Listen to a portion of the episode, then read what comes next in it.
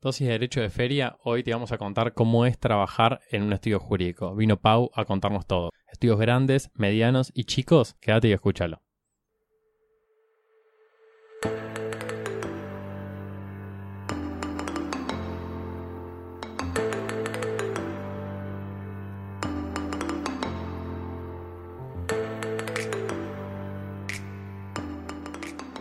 ¿Cómo les va a todos? Yo soy Gon, hoy estamos en otra dosis de Derecho de Feria y como es la promesa de este enero caluroso, les vamos a contar cómo es ser abogado en distintos lugares.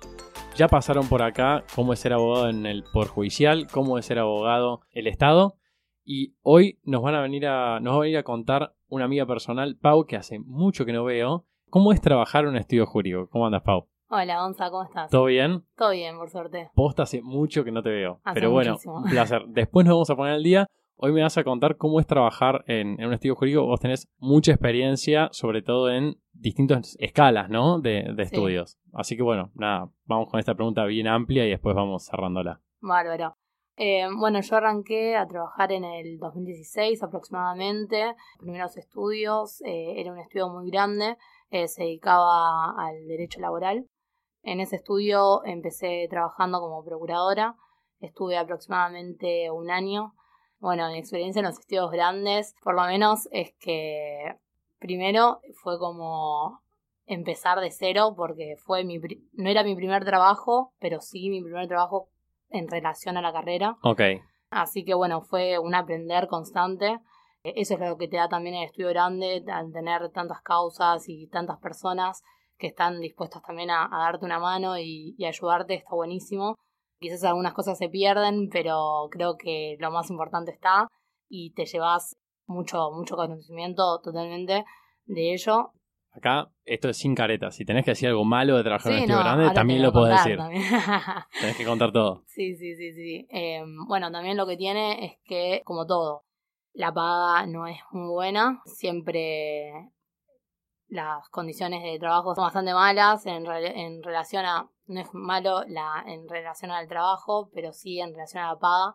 Me acuerdo que, no sé, yo soy de provincia y me levanté a las cinco y media de la mañana para llegar a las 7 Claro, y arrancar para cualquier lugar de la provincia de Buenos Aires. claro, porque vos arrancabas muy temprano y además ibas a cual, claro, a, a toda la provincia de Buenos a cualquier Aires. jurisdicción, eh, te podía mandar a Zárate, Campana, a cualquier lado. Pero bueno, yo creo que eso es, es parte, digamos, de, de, de aprender y de, de curtirte de alguna manera eh, en relación a- al trabajo. ¿Cuántas horas trabajabas más o menos en ese Eh, momento? trabajaba más o menos aproximadamente entre seis horas, seis horas, más o menos era la mañana. Eso también te permite seguir estudiando, ir a la facultad lo que sea.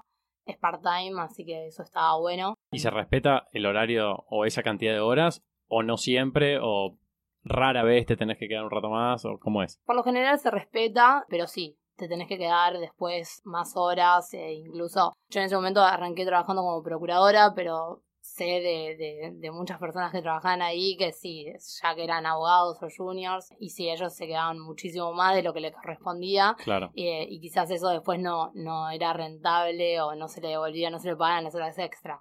Claro, sí, en general Eh, no conozco era- ningún estudio que pague horas extra. No, no, no, no, no. Pero bueno. ¿Y después cómo seguiste? Después de que te fuiste de este Después estudio. de ahí, bueno, igualmente lo que tienen también los estudios grandes, como para agregar, es que tiene muy buena, eh, digamos, calidad humana. Al ser tantos, es como que también te motiva y te ayuda. La mayoría son gente joven, que está en la misma que vos, también aprendiendo. Así que eso está buenísimo porque te relacionas con muchas personas y eso te ayuda también a conocerte y a conocer este nuevo ámbito. No, y además seguramente aprender esos trucos. Sí, ¿no? sí, sí, porque la teoría está muy buena, pero en realidad yo creo que te haces abogado más en la calle, ¿no? Claro, es un, es un título, el título es un, ¿cómo es? Un certificado para aprender. Claro, sí, 100%.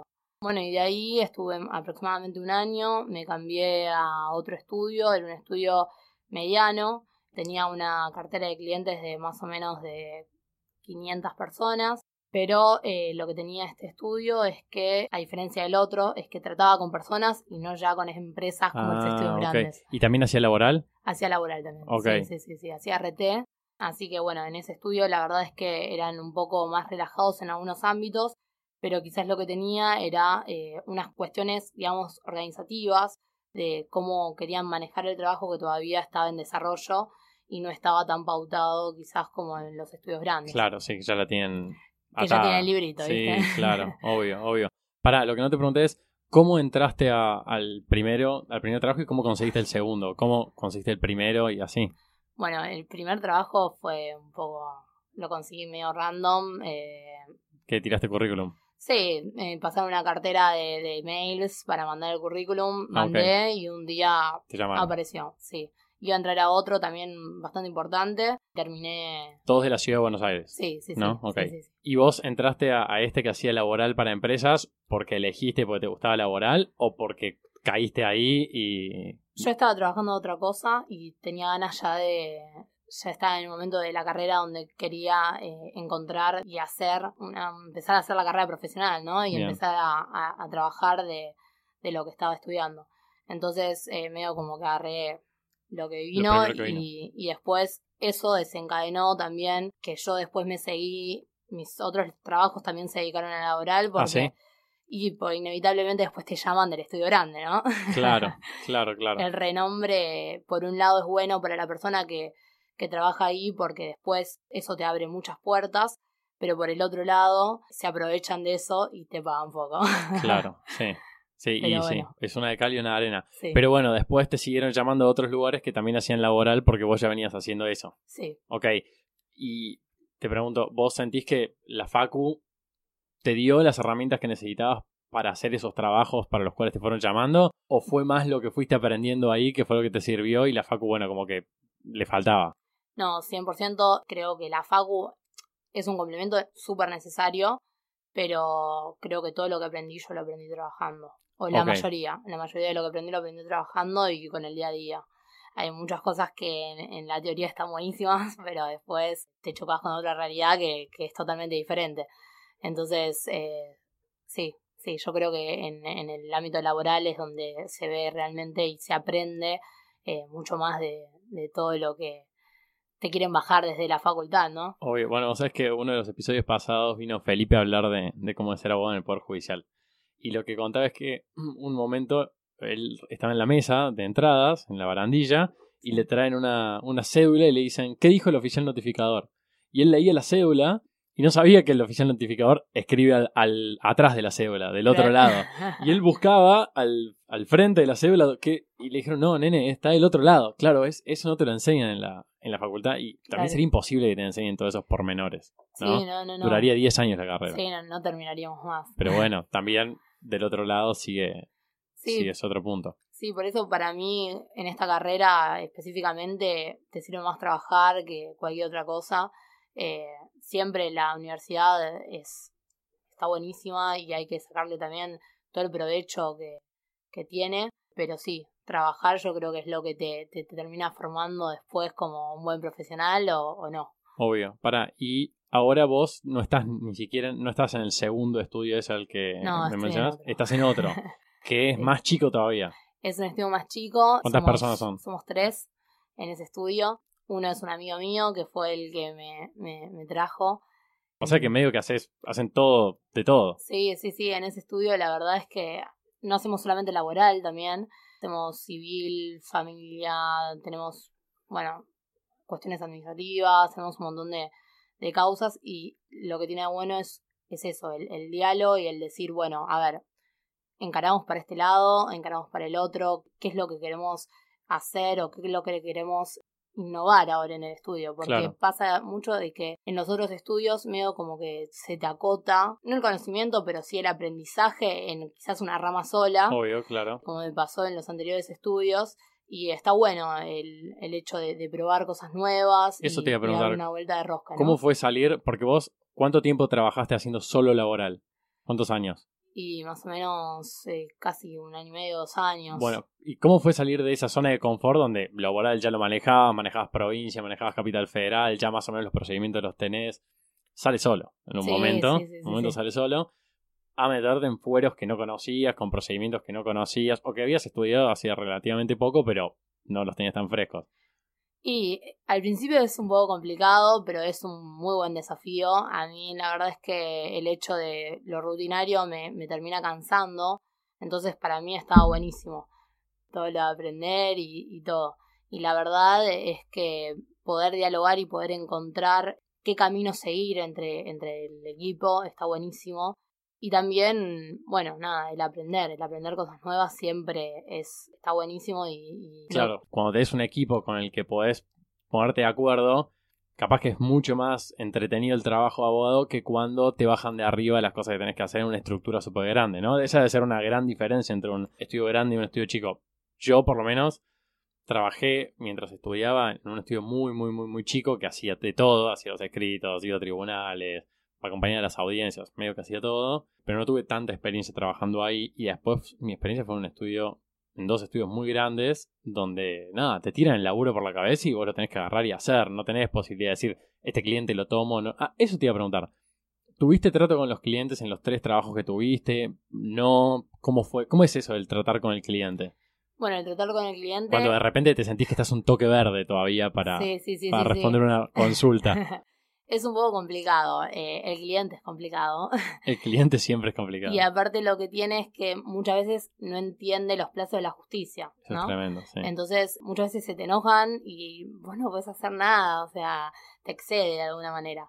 Eh, pero está buenísimo porque también lo que hace es que vos puedas involucrarte y saber realmente qué estás trabajando y para quién estás trabajando, que quizás en los estudios grandes perdés un poco eso. Obvio, es más, hay estudios eh, donde vos no le haces el bien a nadie en particular. Claro. Con tu trabajo. O sea, tu trabajo está tan lejos de la cadena. Es muy macro. claro, está tan lejos de la cadena que si vos no estás, no, no le haces mal a nadie tampoco. Sí, 100%, 100%. Creo que es como todo. El, el cliente a veces es un poco intenso eh, por momentos, pero después es muy gratificante verle la cara por lo menos cuando termina el juicio y se gana o, todo el proceso durante el cual vos estás trabajando y por qué estás trabajando. Yo creo que es como una motivación extra y también te ayuda también a, saber elegir qué casos agarrar y qué casos no. Claro. Poder entender y visualizar qué casos son viables y qué casos vas a trabajar en vano. ¿Y, y cómo es eso? ¿Cómo es esa experiencia? De decir, no, esto no lo tomo o esto sí lo voy a tomar. Es más complicado decir que no por el hecho de que cuando decís que no, le tenés que hacer entender a esa persona por qué no, y creen que quizás no lo agarrás por, porque no sé, porque no tenés ganas. No te cayó o porque, bien. O porque no te cayó bien. Y, y hay cosas que son viables y hay cosas que no. Y, y también el trabajo de uno se tiene que hacer valer y se tiene que, digamos, eh, hacerle entender que todo ese trabajo, nosotros por ejemplo trabajamos con muchos clientes que no te pagan de antemano, sino cuando quizás termine el juicio. Ah, resultado de éxito. Eh, entonces, en el, en, en el caso de que no se, no se llegue a completar o que eso no sea viable, es tiempo perdido para todos. Obvio, claro. Tiempo y plata perdido para todos.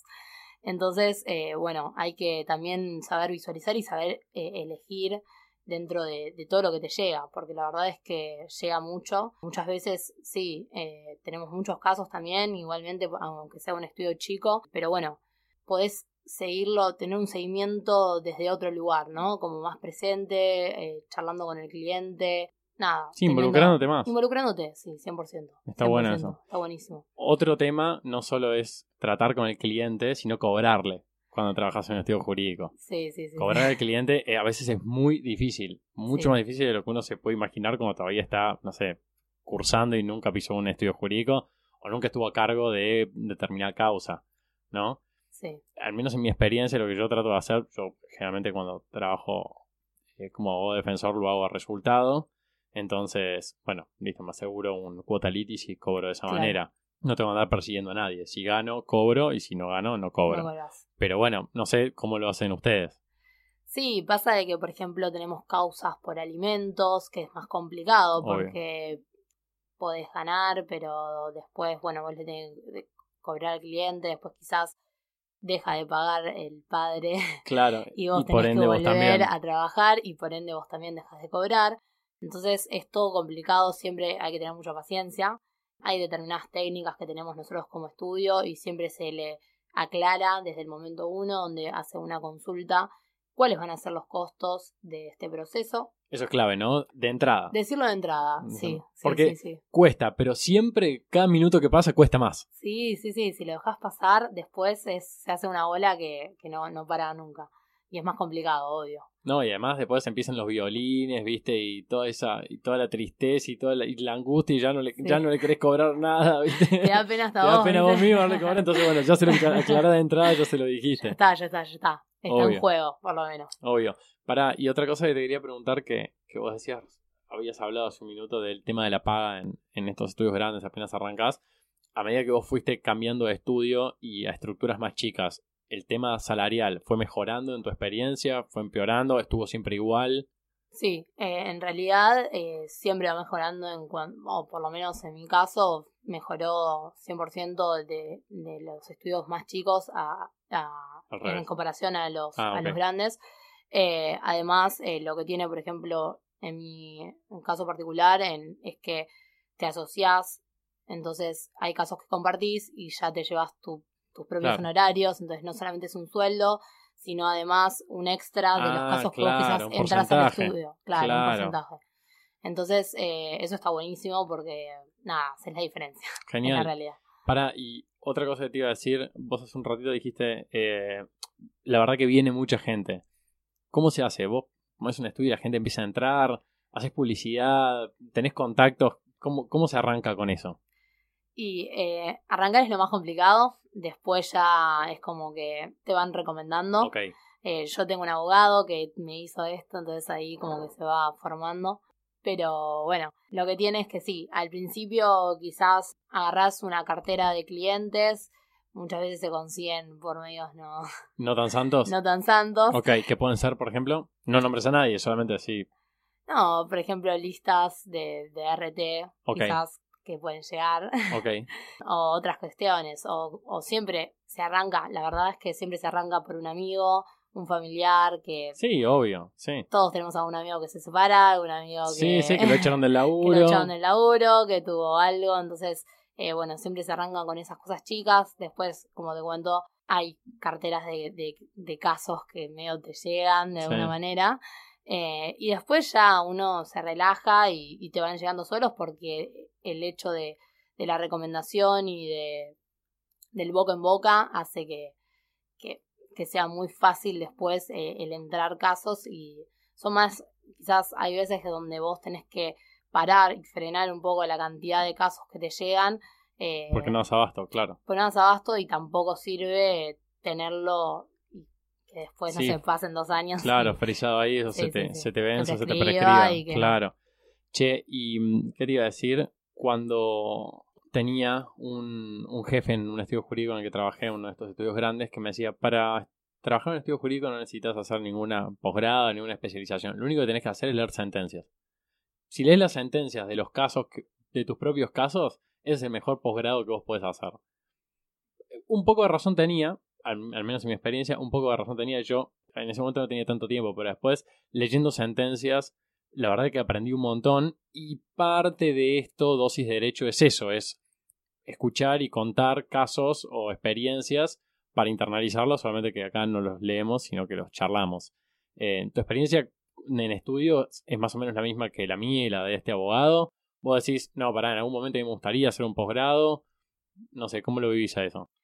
Y yo creo que de alguna manera tenés razón, o tuvo razón tu jefe, Sí, pero creo que el posgrado siempre sirve. Yo creo que todo conocimiento extra hace que uno se pueda desarrollar mejor y siempre es una herramienta útil. Y más si vos trabajás quizás en un estudio chico y tenés la idea de independizarte en algún momento y ser tu propio jefe, tener alguna especialidad eh, específica de, de algo está buenísimo. Y si no, también. O sea, nunca nadie nos, o sea, nos asegura la plaza en ningún lado obvio. y tener una herramienta extra siempre puede ser útil. Obvio, genial. Che, bueno, algo que me quieras contar para vos que es mejor trabajar en un estudio grande, mediano o chico, porque vos hiciste todas. Y mira, yo creo que para arrancar está bueno arrancar en uno grande, Ok. quizás, ¿Por qué? porque te va a abrir muchas puertas Bien. para el futuro. Vas a aprender mucho y a los golpes. Y capaz que también porque está todo más o menos armadito ya. claro, sí, es una estructura ya está armada y, y medio como que vas siguiendo los pasitos Claro. que te van marcando. Así que es un poco más fácil, ¿no? Pero después eh, yo recomiendo trabajar en estudios chicos o mismo abrirte tu propio Claro, estudio. anímense. Terminen la carrera y anímense. Claro. Pero bueno, sí. Bueno, Pau, me encantó. Mil gracias por, por venir. Buenísimo. Tu experiencia fue excelente. Bueno, Excelente. mil gracias por invitarme. No, no, gracias. Ahora nos vamos a quedar charlando de otras cosas. Así Obvio. nos ponemos al día. Pero bueno, todo esto que hablamos hoy con, con Pau lo van a encontrar en nuestras redes, lo van a encontrar en, en cualquier reproductor de podcast que usen. Lo buscan como dosis de derecho y van a tener todo. Así que bueno, nos vemos la próxima. Chao, nos Chau, chau.